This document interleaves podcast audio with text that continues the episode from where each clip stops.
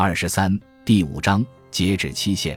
我们不擅长与时间相处，我们努力管理时间，利用时间，甚至将它概念化。但在做某些重要事情的时候，我们常常觉得，要么是根本没时间，要么是时间无限多。这两个极端都可能成为我们的拦路虎。时间太多或太少，都会害得我们陷入泥沼，结果什么也做不好。根据具体表现形式，我们对这种现象有不同的称呼。拖延症、追求完美、分析瘫痪、希克定律、选择悖论，无论你怎么称呼它，这种倾向都是创客的痛苦之源。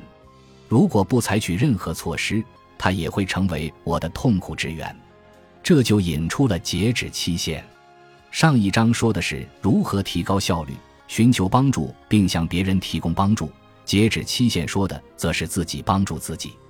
我爱截止期限。他们是修剪决策树的链锯，能够让人突破极限、理清思路、集中精力。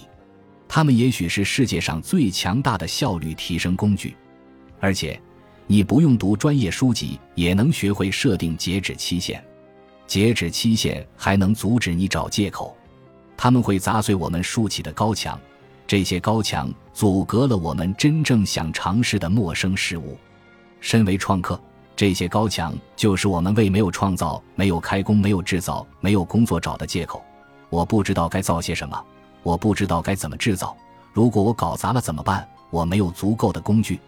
给自己设定的时间限制就像炸药，能够摧毁你与创造力之间的障碍。